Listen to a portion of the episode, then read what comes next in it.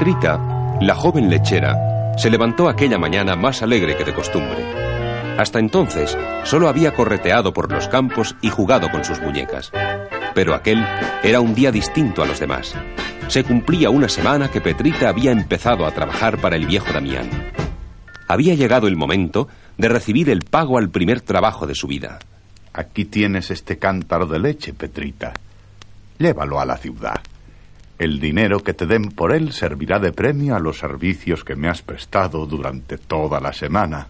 ¿Y podré hacer lo que quiera con ese dinero? Claro que sí. Solo te aconsejo que lo emplees en algo provechoso. ¿Has pensado ya en qué lo vas a gastar? Todavía no. Lo iré pensando por el camino. Y Petrita, la joven lechera, con su cántaro sobre la cabeza, calzada con zapatos sin tacón, la falda ancha y el corazón alegre, iba a ligera camino de la ciudad.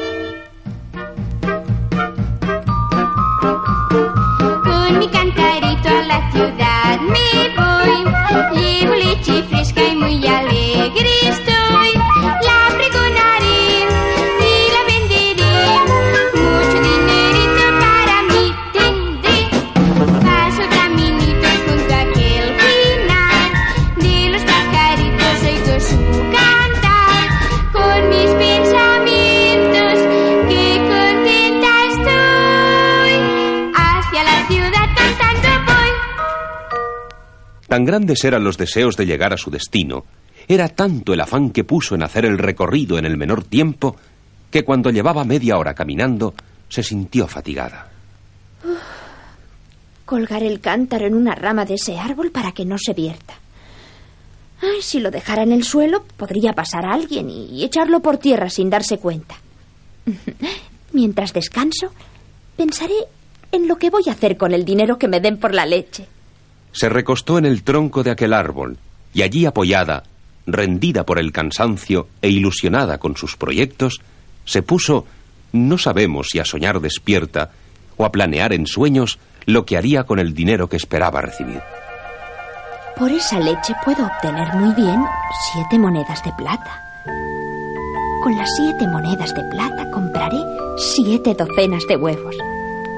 De los huevos saldrán siete docenas de hermosos polluelos. Y Petrita soñó que ya tenía una sedosa nube de pollitos que piaban, moviéndose a sus pies, mientras ella les daba de comer. Vamos, vamos, no os peleéis. Hay comida para todos. Buenos días, Petrita. Tienes unos polluelos que da gloria verlos. ¿Qué vas a hacer con ellos? Cuando estén crecidos y se hayan convertido en siete docenas de gallos y gallinas, los llevaré al mercado.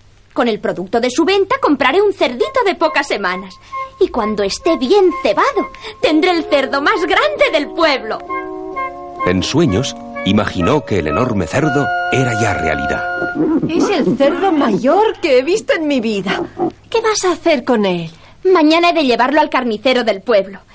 Estoy segura de que me dará por él tanto dinero que podré comprar una vaca con su ternerillo.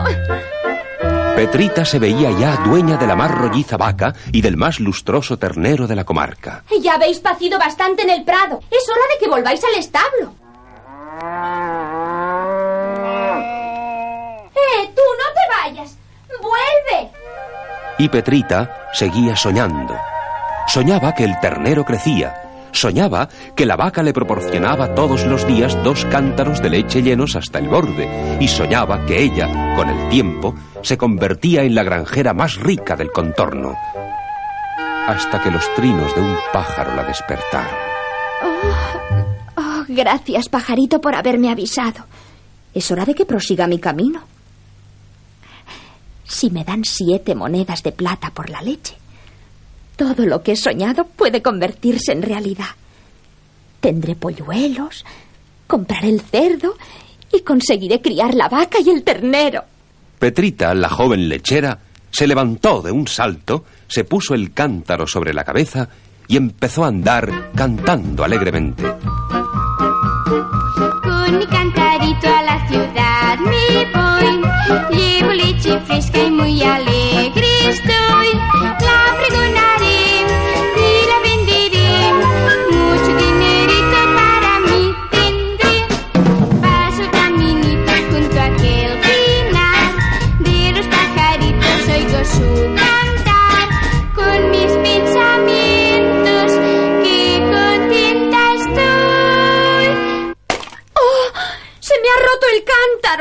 Tropezó con una piedra, se rompió el cántaro, se derramó la leche.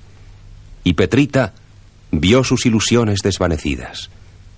Adiós proyectos de vender la leche, adiós esperanzas de conseguir docenas de polluelos, Adiós ensueños de cebar un cerdo y de criar una vaca y un ternero.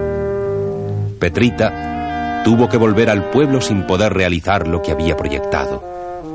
Pero como era buena y comprensiva, aunque algo atolondrada, aquello le sirvió de enseñanza. A partir de aquel día, la joven lechera dejó de hacerse vanas ilusiones y con el tiempo logró conseguir en la realidad lo que en sueños había imaginado.